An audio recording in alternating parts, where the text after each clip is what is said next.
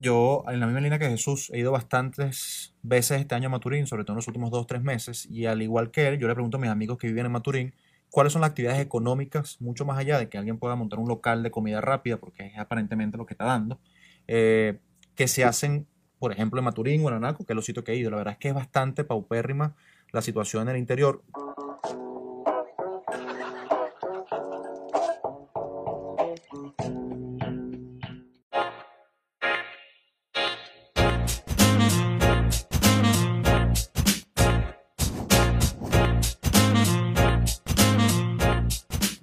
Buenas, buenas, queridos amigos, bienvenidos a un nuevo capítulo de Tertulia y Dinero, un podcast en donde tres profesionales apasionados por el mundo de los negocios conversan de manera casual acerca de temas de finanzas, inversiones y economía.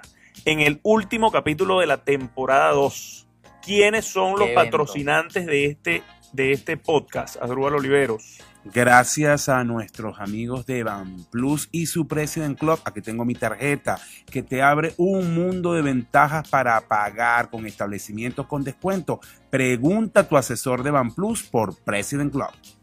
Este podcast también llega gracias a Binance, el mayor exchange de criptomonedas del mundo, mucho más allá que solamente transacciones, ofrece un sólido, un sólido ecosistema financiero. Así es. Y por si fuera poco, tenemos al grupo Obelca, una empresa que tiene más de 10 años en el mercado venezolano ofreciendo soluciones a sus clientes y dándole la vuelta A los problemas. a los problemas de su clientela. ¿Quién más está por ahí? Nuestros amigos de pedidos ya, que ya Jesús está trabajando ahí con ellos, llevándole a cubrir un turno. a cubrir un turno. Así, así mismo, estamos activos, hermano. Así es. Hay que matar tigre. Para sacar los axis. No hay nadie mejor que pedidos ya y recuerden, encuentren su punto P. Tenemos también a la gente de Ron Santa Teresa, la Salud. empresa, la empresa más, eh, la, la empresa favorita de José Miguel Farías en Bolsa de Valores de Es Caracas. así. Sí, señor. Eh, por Y ahí, Unidigital también. Nuestros amigos de facturas inteligentes. eso es correcto. Para ahorrar papel. Facturación. Sobre todo ahorita que acaba de pasar la cumbre climática y el tema de, de, bueno, de toda la conciencia ecológica. Estamos creciendo, muchachos, estamos creciendo. Y Folionet. No podemos Bueno, dejarla estamos, por estamos en fuera. el cierre. También mencionaron Ah. otros amigos de Folonet que sin duda alguna se han convertido en una ventana para el acceso de muchas personas en Latinoamérica, pero con mucho énfasis en Venezuela, a los mercados financieros de Estados Unidos. Y agradecidos a todos de verdad por el apoyo a esta segunda temporada de nuestro podcast Testulia y Dinero. Estamos 100% agradecidos por su confianza. Entonces, sin más preámbulo, muchachos, vamos a, a hablar un poco sobre los temas que vamos a tocar hoy, final de temporada. Eh, un- una recta por el medio del home plate a, a Asdrúbal Olivero. ¿Cómo ha sido toda la segunda temporada? Puras asesorías aquí gratuitas. Sí, Sí, me van a votar de Guanalítica. para Bueno. nosotros y nuestros escuchas. Bueno, Asdrúbal, pero esto es un proyecto también para la gente. Mira, ¿qué, qué podemos esperar del cierre de 2021 en materia económica? ¿Cuáles son las perspectivas de cara al 2022? Si ya pasó lo peor en Venezuela. Creceremos este año. si creceremos o no creceremos este año. Eh, de tema 2 tenemos un poquito de perspectivas a nivel empresarial, cuáles fueron los sectores ganadores eh, en este 2021, cuáles son los tópicos claves que vigilar eh, en el mundo de la gestión de los negocios y en los emprendimientos.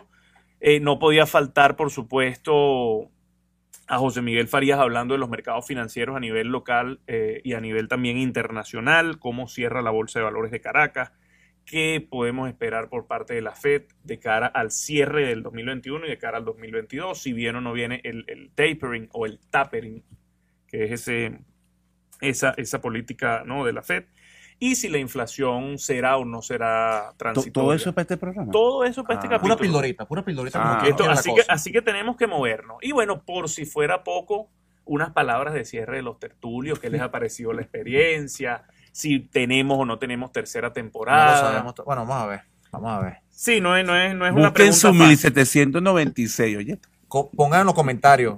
¿Quieren una tercera temporada? Para ver si nos lo pensamos y venimos de nuevo. Así es. Tema 1, Asdrúbal Oliveros. ¿Qué podemos esperar para el cierre de 2021 en materia económica? Vamos a estar mejor. Eso es bueno. Nos vemos el año que viene. Ya pasó lo peor en Venezuela. Creceremos finalmente. Tienes que explayarte un poquito, Asdrúbal. No vale, mira. Sí, yo creo que este año nosotros todavía no pensamos que crecemos, pero sí hay algunos sectores que pueden tener impulso. El sector privado efectivamente está, está creciendo.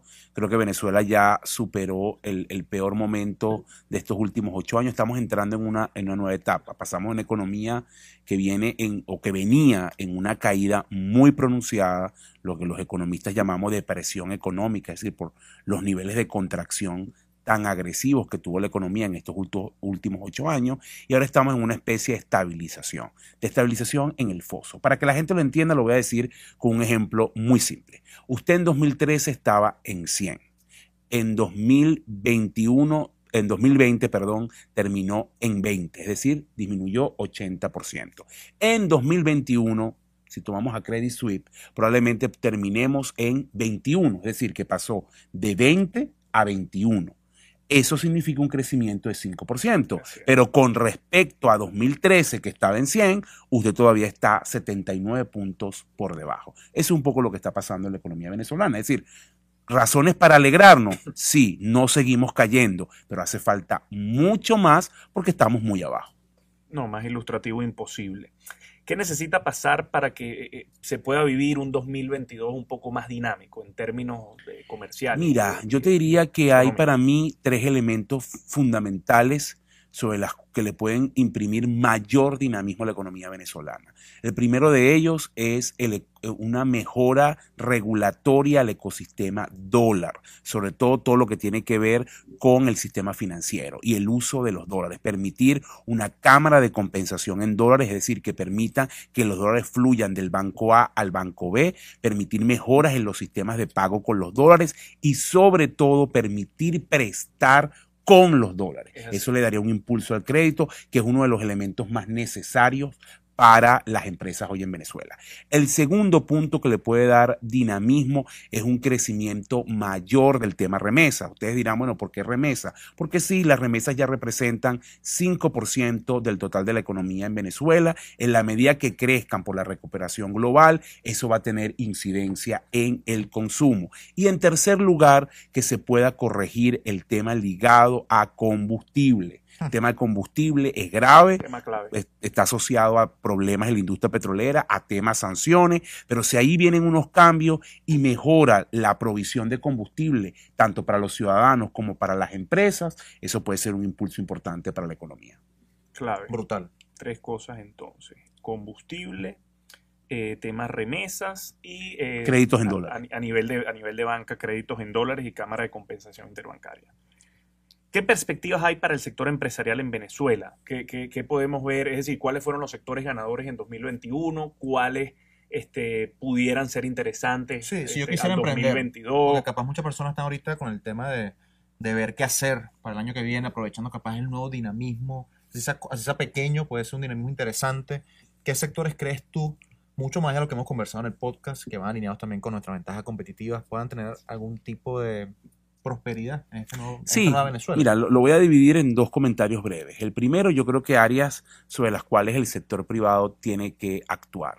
La primera es un poco tema costo-competitividad.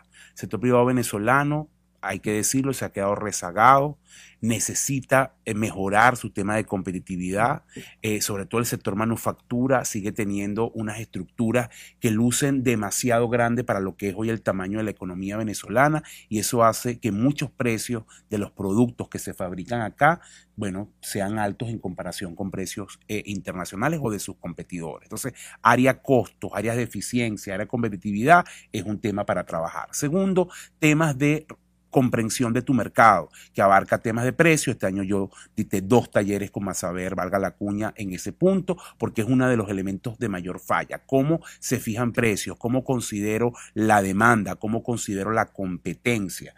Ese también creo que es otro eh, punto importante. En tercer lugar, no puede descuidarse lo que tiene que ver con el capital humano. Empieza a haber presión al alza en el costo laboral y creo que las empresas necesitan revisar sus estructuras, los paquetes salariales y adaptarlo a una nueva realidad multimoneda que está teniendo el país. Y por último, en estos consejos rapiditos, eh, el tema de distribución y ventas también está sufriendo cambios porque hay que optimizar el capital de trabajo y creo que las empresas tienen que enfocarse allí. Segundo punto que me, que me preguntan, sectores. Hay cuatro sectores que yo mencionaría como ganadores. Para mí el sector ganador en Venezuela de 2021 tiene nombre y apellido y es el sector salud no solamente por el tema pandemia, sino también, bueno, por una dinámica de cambio en términos de lo que tiene que ver con las estructuras tarifarias. Cuando hablo del sector salud, no solamente me refiero a servicios médicos, sino también a la producción de medicamentos que ha aumentado significativamente este año con respecto al anterior. Ese para mí es mi sector ganador, si tuviera que escoger uno. Luego agregaría también alimentos, incluyendo la parte agro y ganadería, que estamos hasta exportando ganado. En tercer lugar, agregaría el sector de las de Telecom, que también ha venido ganando eh, espacio. Y por último, el comercio minorista y retail.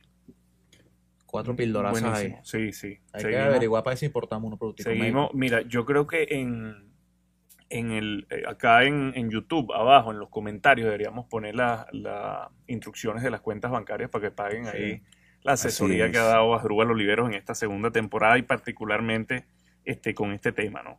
En esta participación. Eh, para cerrar este tema, Adrúbal, ¿créditos bancarios tú crees que vuelvan en, el 2022? Más allá que los necesitemos. Eh, mira, como lo dije eh, hace un momento, para mí la reactivación del crédito tiene que darse en el ecosistema dólar. En Bolívar no tiene sentido. Y voy a explicar por qué. La proporción de bolívares en comparación con la proporción de dólares es muy, muy pequeña. Y por más que se reduzca el encaje, que ya de hecho el encaje efectivo se ha reducido, la verdad que con bolívar es muy poco lo que se puede hacer. Pensar en reactivación del crédito tiene que venir por el lado de los dólares y ahí todavía estamos un poquito lejos con respecto a, los mercados financieros, desde el punto de vista, manteniendo, digamos, este tema de perspectivas, ¿no? desde el punto de vista de, Bolsa de Valores de Caracas, José Miguel, ¿tú qué, qué, cómo ves el panorama? Arrancando con lo local, eh, la bolsa de valores... que son píldoras hoy. Sí, no, píldoritas eh, concisas. Un pastillero, hoy tenemos un pastillero. el tema de la bolsa de valores de Caracas este año no ha sido tan negativo. De hecho, le ha aguantado el pulso a la apreciación del tipo de cambio de mercado paralelo y, bueno, también el tipo de cambio de mercado oficial.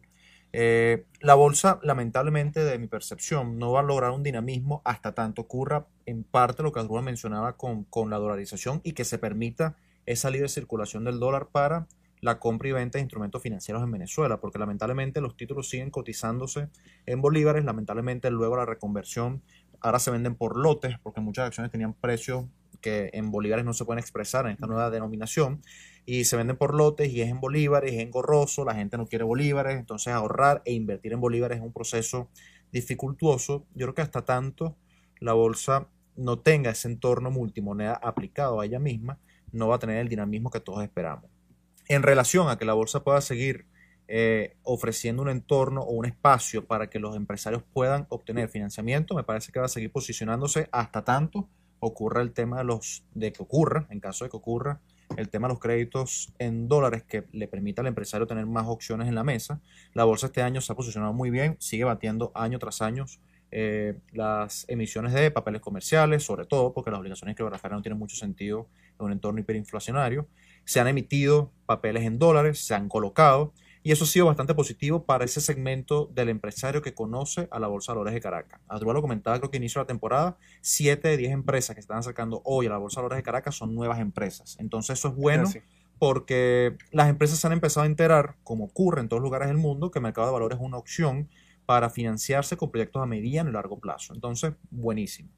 ¿Qué le hace falta a la bolsa para crecer? Bueno, que el país empiece o entre en un plan de, de, de, de estabilización y que se puedan reequilibrar todas estas cosas que están malas a nivel económico para que la bolsa pueda crecer de manera orgánica, porque si el país no crece de manera orgánica, las empresas que hacen vida en la bolsa, que hacen vida en el país, lamentablemente, tampoco van a crecer de manera orgánica. Sí, ciertamente. Y también, como decías, Drubal, ¿no? El tema de la proporción bolívares-dólares, entendiendo que principalmente la, bolsa de, de valores de Caracas opera en bolívares, hace que bueno, tú no tengas lo, suficientemente bolívares, digamos, en la economía y que, eso de una u otra mercados internacionales que, ve? En mercados internacionales yo estoy muy cauto, con mucha sinceridad, sacando la caída de los mercados en el año 2020, crisis febrero-marzo a raíz del COVID, eh, que los mercados cayeron 35%, pero luego rebotaron y se recuperaron en una forma B y cerraron el año en positivo. Si sacamos, eh, como hacía Churchill, no sé si sino así, eh, si sacamos ese año 2020, el mercado está creciendo de la crisis subprime, es decir, casi 13 años de manera continua, y pareciera haber demasiada, una política acomodaticia por parte de los bancos centrales, que ya lo hemos conversado, pero también una política muy acomodaticia por parte de los inversionistas que creen que los mercados solamente suben. Si uno revisa la data del siglo pasado, los mercados cayeron mucho más tiempo de lo que subieron, solamente de cada subida que, que, que ocurría. Eh, era mucho mayor en términos de representatividad que la caída que la precedía. Pero en términos de años, en esos 100 años, el mercado cayó 53 años y subió 47.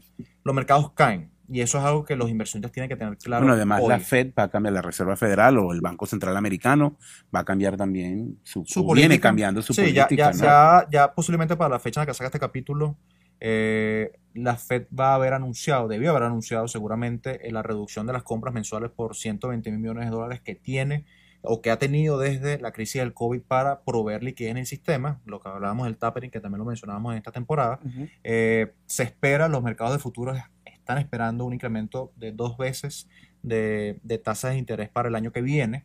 Y esto, de una forma u otra, va a reducir las expectativas de los inversionistas en relación a los retornos que deben esperar para los instrumentos financieros. Todo tipo de instrumentos financieros debe verse afectado si se saca la liquidez del sistema. Yo les recomendaría, y esto es una recomendación eh, muy, muy personal, muy abierta, es que intenten estar invertidos con base, entendiendo que al final del día cuando compran una acción, como lo hemos dicho en este programa, están comprando parte de una empresa. Compren una empresa a la cual no les importaría comprar esa acción si el mercado cerrase mañana por los siguientes 5 años. Porque tenemos 13 años un mercado prácticamente alcista, tenemos una política muy acomodaticia por prácticamente todos los bancos centrales del mundo, tenemos muchas personas en un entorno de especulación salvaje en muchos instrumentos financieros y este entorno al final no suele terminar muy bien porque al final el mercado es un péndulo que oscila constantemente entre un optimismo injustificable y un pesimismo que tampoco es justificable, pero estamos de este lado del péndulo. Y eso siempre cambia de dirección. Entonces, intenten no estar muy apalancados en sus cuentas, intenten tener algo de liquidez cercana, porque siempre que los mercados pegan en los bolsillos, lo peor que podemos salir es a vender eh, desesperados. Y de nuevo, intenten invertir con una visión empresarial. Tengan acciones en su portafolio que no les importaría tener en caso de una recesión en los mercados. Muy bien. Excelente. Dos, dos preguntas rapiditas, pero eso es rápido. No, vale, tranquilo. Después de haber visto estos dos temas, ¿crecemos este año en Venezuela? ¿Ustedes qué piensan? ¿Quién empieza, Faría? Agarra esa recta a, a los Mira, codos. Eh, un poco por, Rápido. por lo que he visto eh, a, ni- a nivel empírico y en una escala, por supuesto, mucho menor a lo que, a lo que, a lo que es ecoanalítica, ¿no? Yo creo que el 2021 es un año de, de retroceso. No lo veo como un año de crecimiento, más allá que no sea los retrocesos que vimos en el 2013 o 14. Eh, puede tener que ver un poco con los efectos de, de- de la pandemia que se alargó o pareciera haberse alargado en Venezuela. Eh, pero yo lo que estoy viendo es que a nivel de, consumo y particularmente en el interior del país, esa dinámica económica que, por ejemplo, hemos visto en Caracas durante todo este año y en donde en algunas redes sociales incluso vimos, no, mira, Venezuela se arregló, ahora hay, este, los anaqueles están llenos, ahora se dolarizó y la gente ha aumentado su poder adquisitivo. Eso no se vive en el interior del país, al menos desde mi percepción y en la experiencia que he tenido. Y eh, eso me hace pensar que eh, intuitivamente tengamos un año más de retroceso que, que de crecimiento. Yo, en la misma línea que Jesús, he ido bastantes veces este año a Maturín, sobre todo en los últimos dos o tres meses, y al igual que él, yo le pregunto a mis amigos que viven en Maturín, cuáles son las actividades económicas, mucho más allá de que alguien pueda montar un local de comida rápida, porque es aparentemente lo que está dando, eh, que se hacen, por ejemplo, en Maturín o en Anaco, que es los sitios que he ido. La verdad es que es bastante paupérrima la situación en el interior, muy, muy, muy alineado con el tema de combustible también, que es Total. mucho más crítica la situación que en Caracas comparativamente con el resto del país. Eh, yo creo que si hay una variación interanual positiva, se ve mucho más allá a la comparación del año fatídico que fue 2020, mucho más causado por la exacerbación de la crisis del COVID, a cosas positivas de este año. Sí creo que para 2022 las cosas pueden mejorar un tanto, estoy alineado contigo, creo que ya estamos en el foso foso y cualquier ligero cambio positivo va a ser bueno, pero yo creo que hasta tanto no haya un plan de, de, resta- de estabilización, dale con el red, y equilibrio en, en términos macroeconómicos, no vamos a crecer orgánicamente. ¿Qué sigue ahí? Eh, no, ya Ya, va. ya, ¿y tú- ¿Qué y dice, tú qué qué dice dices? Rubén Ah, yo lo he dicho todo el tiempo, no, vale. No, yo sí crecimiento, ¿qué dice creo, yo creo muy, muy rápido, en general caemos, eh, nosotros estamos viendo que caemos, pero si separamos sector público, sector privado, sector privado crece, pero muy, muy pequeño, un crecimiento en torno a 2%. Pero efectivamente el peso del sector público en una economía como la venezolana, que representa cerca del 40% del total de la economía, tiene una caída importante y eso arrastra el índice general. Que vive el sector privado. Es así. Larga vida del sector privado. Mira, el otro tema que estaba pendiente por ahí era el tema de la inflación, eh, tanto en Venezuela como en los Estados Unidos, si será o no será transitoria. Hemos visto en las últimas semanas eh, que ha, generado mucho ruido todo este tema de, la inflación, ¿no? La, inflación, la verdadera inflación en dólares. ¿Qué, podemos comentar al respecto? A mí me preocupa, y no sé si te, leíste a el artículo que te pasé de Mohamed El Erian, sí, lo leí. Eh, el cambio de narrativa que se ha visto por parte de las autoridades de los bancos centrales parece ser bastante evidente, de algo transitorio a algo ya de repente no tan transitorio. Yo creo que eh, tienen que empezar a actuar rápidamente antes de que se les salga de las manos. No veo un escenario como la década de los 70, no veo una inflación de dos dígitos, que tengamos que elevar las tasas de interés también a dos dígitos para controlarla, pero sí creo que si no se actúa rápido eh, es un tema para preocuparse, muy sinceramente. Y bueno, preparen su portafolio de cara a este escenario porque al final todo es una asignación de probabilidades. Sí, no, totalmente. Yo creo que eh, el tema de inflación en los Estados Unidos y a nivel del, mundo en general, porque no solamente está afectando a los Estados Unidos, sino también incluso a Europa, aunque en menor medida, y los países emergentes, creo que no va a desaparecer en, en 2022. Hay razones tanto por el lado de la demanda como por el lado de la oferta, sobre todo lo que está ligado a las cadenas de suministro, que van a seguir impactando el próximo año. Pero lo que sí creo es que vamos a tener unos bancos centrales más cauteloso, más agresivo y bueno, eso puede tener elementos, exactamente, repercusiones en los mercados financieros. Y en el caso de Venezuela, no pienso adelantar mucho porque después le vamos a hablar de una sorpresa que viene por allí, donde podemos a lo mejor ahondar sobre este tema. Sí creo que en términos de inflación para el 2022, por lo menos como nosotros lo estamos viendo, es una línea de descenso importante. Buenísimo. Mira, voy a hacer aquí una pregunta que va a generar engagement en las redes sociales. ¿Cómo cierra el portafolio de tertulia y dinero? Rápidamente. danos ahí, danos ahí unos comentarios, Faría. Déjame abrir acá Simply Wall Street. Eh, con las nueve incorporaciones que llevamos, la del lunes pasado fue eh, Salesforce, en el capítulo que tuvimos a María Adela de invitada, el antepasado, perdón. Eh, Tertulia el Dinero. El pasado fue el de Sinaloa, no, Sina, ¿qué? El de los Axis, el de los Axis. No, William Sonoma. Sonoma es la cosa. William Sonoma y Salesforce, las últimas dos incorporaciones, el portafolio ha rendido en total 8.2%. Wow, vale, ese portafolio está sí, vale. Va, a ganar una platica. De que, Folionet, este quiero mi plata. Va, muy alineado con, con, con el comportamiento de los mercados. Le hablo rápidamente de aquellas que han rendido mejor para verlo y las que han rendido peor, ustedes ya saben que todavía es Alibaba, pero vamos. Yo te lo dije, te lo dije. muchachos, tengan fe. Eh, CBS, la farmacia, 12% positivo, Verizon ha caído 4%, Alibaba ha caído 22%. Duro, eh, vale. que rinda 8 es, de más, es bastante. El índice que ha replicado el mercado 4.7%, JP Morgan, nuestra empresa del sector bancario 3.6%, Credit Acceptance, la segunda píldora, la primera temporada 38%. Palazo, hermano. Mercado emergente 3.1%. Ya me parece Meta, o sea, ya cambió ah. Facebook a Meta Platforms 1.1%. Fortinet. Ya voy para allá. Disney. Disney ha caído 2%. Pero bueno, se recupera. se recupera. Ahorita viene una serie de. Markel 12%, Spotify. A, ¿Y cuáles son las últimas píldoras, pues? Aguanta. Fortinet, 53%, ah, la mejor empresa en nuestro portafolio. Ahí está, eh, Mira, la verdad es que hoy quise hacer un, algo distinto porque se me ha hecho complicado y lo, puse, lo puse en Twitter, eh, buscar empresas para invertir en, las cosas que nosotros hacemos. Y las últimas dos empresas no quise dejarlas hasta el año que viene para, para traerlas. Traje dos pildoritas cortas.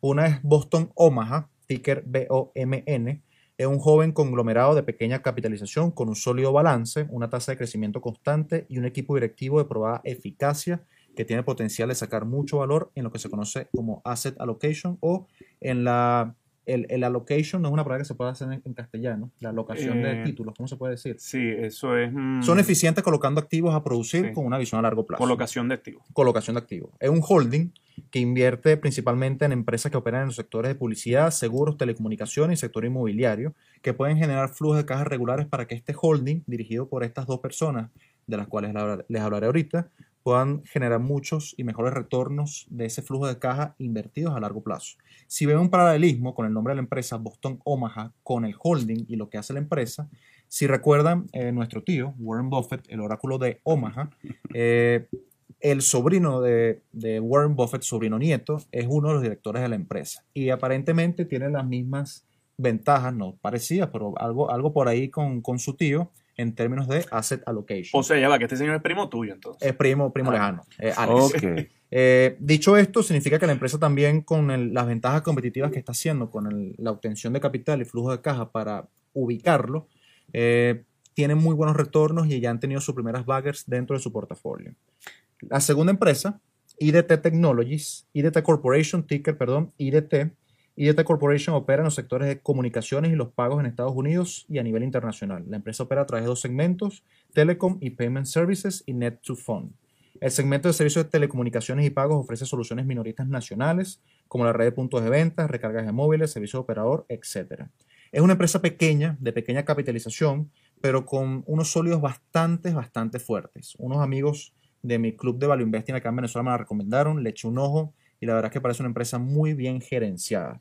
El impulso de los segmentos de alto crecimiento de esta empresa respalda una perspectiva positiva que puede buscar una prima de acción en el crecimiento de la misma en el largo plazo.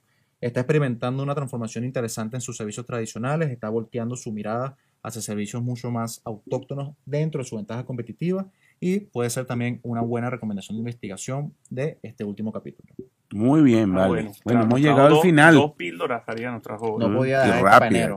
Ah, ah, Eso enero. sí. Ah, será entonces que volvemos, ya lo dije ya. Faría. Me adelanté. Bueno, íbamos No, pero antes de llegar a enero, chamo, tenemos que dar varios anuncios rapidito. El primero de ellos, ¿cuál es? El tema de los del que no hemos no nos hemos puesto de acuerdo con los reales que tú querías de royalties y tal. Eh, Aquí somos tres, hermano. Para Hay que dividir entre tres. invertir en No te- claro, Ya no te puedes quedar-. Ya yo No, mira, tengo ya mi becado. granja. Ya tiene un Tengo becado.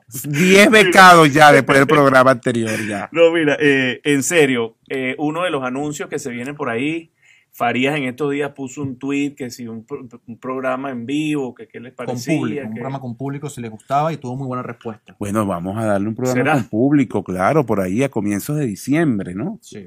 Ah, estén, estén atentos a nuestras redes que lo vamos a anunciar en vivo, traguito, pequeño que no puede faltar en una fiesta venezolana. y hablando- hablando más detalladamente de perspectivas de sectores y con sus preguntas, que es lo importante. Claro. sí. Así que estén atentos. Y ambiente navideño, señores. Así Primera, semana de diciembre. No va a haber ayaca tampoco así. No, no, pero bueno, pero ambiente navideño, pues, ¿sabes? Ah, y el segundo anuncio rápido que estamos. a- a- Mira, eh, ¿será que venimos para una tercera temporada? ¿Qué dices, Rubén? Eh, eh, bueno, vamos a preguntarle a la gente. Tenemos ánimo. Yo tengo ganas. Queremos que nuestros patrocinantes nos apoyen. Tenemos, que definir, tenemos que definir el tema, el tema de los honorarios y la cuestión.